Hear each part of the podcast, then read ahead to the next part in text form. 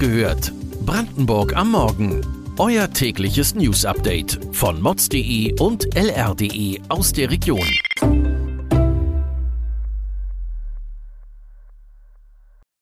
Guten Morgen an diesem 5. August.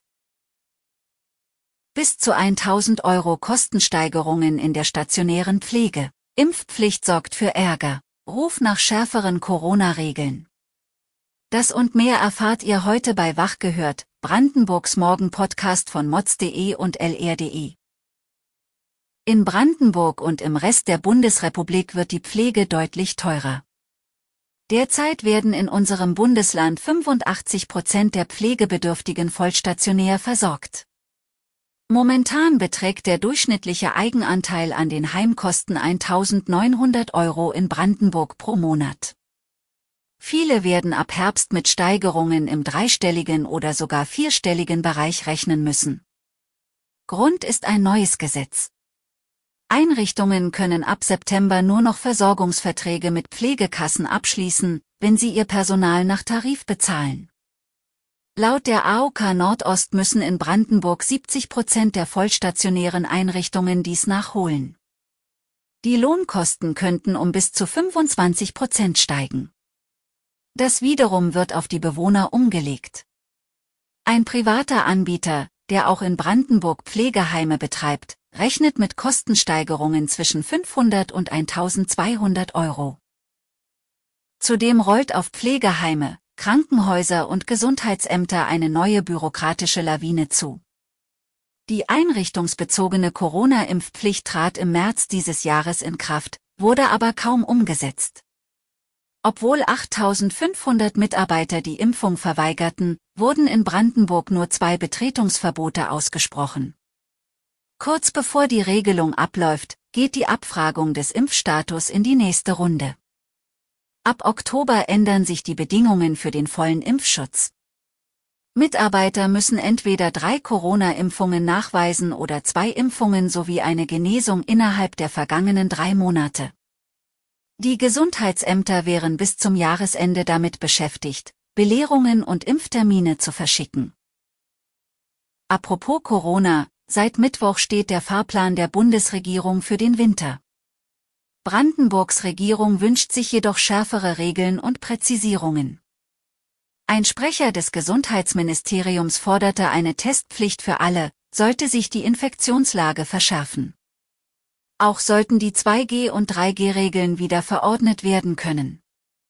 Brandenburgs Gesundheitsstaatssekretär erwartet zudem eine Änderung der Regeln zur Maskenpflicht. Die Bundesregierung sieht aktuell Ausnahmen für Genesene und Geimpfte vor. Der Staatssekretär verwies jedoch darauf, dass sich auch diese Gruppen erneut infizieren und das Virus verbreiten können.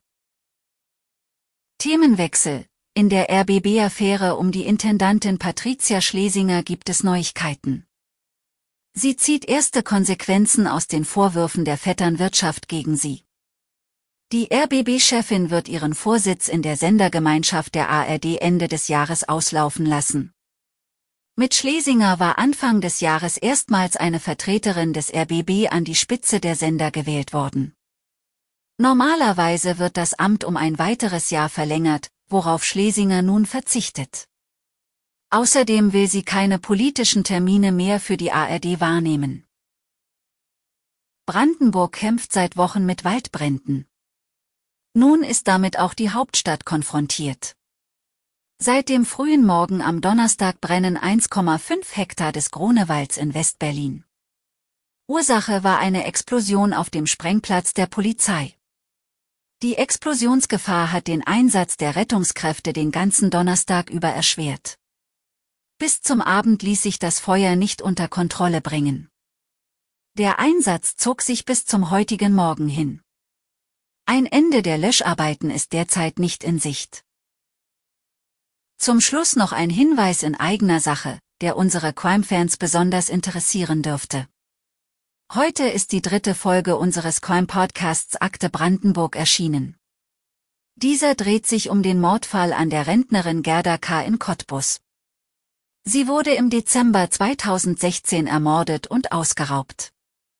Der Fall sorgte für große fremdenfeindliche Proteste in der Stadt, da der Tatverdächtige aus Syrien stammte. 2020 wurde dieser mangels Beweise freigesprochen.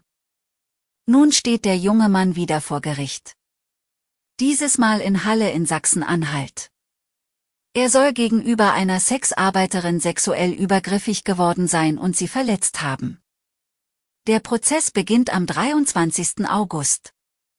Im Podcast Akte Brandenburg hört ihr heute, wie sich der Fall Gerda K. damals zugetragen hat und warum es zum Freispruch im Gerichtsprozess kam. Akte Brandenburg findet ihr auf allen gängigen Podcast-Plattformen wie Spotify, Apple, Amazon Podcasts oder Google Podcasts. Weitere Details und Hintergründe zu den heutigen Nachrichten lest ihr auf mods.de und lr.de. Am Montag hört ihr wieder die nächste Folge Wach gehört, Brandenburg am Morgen. Wir wünschen euch einen guten Start ins Wochenende.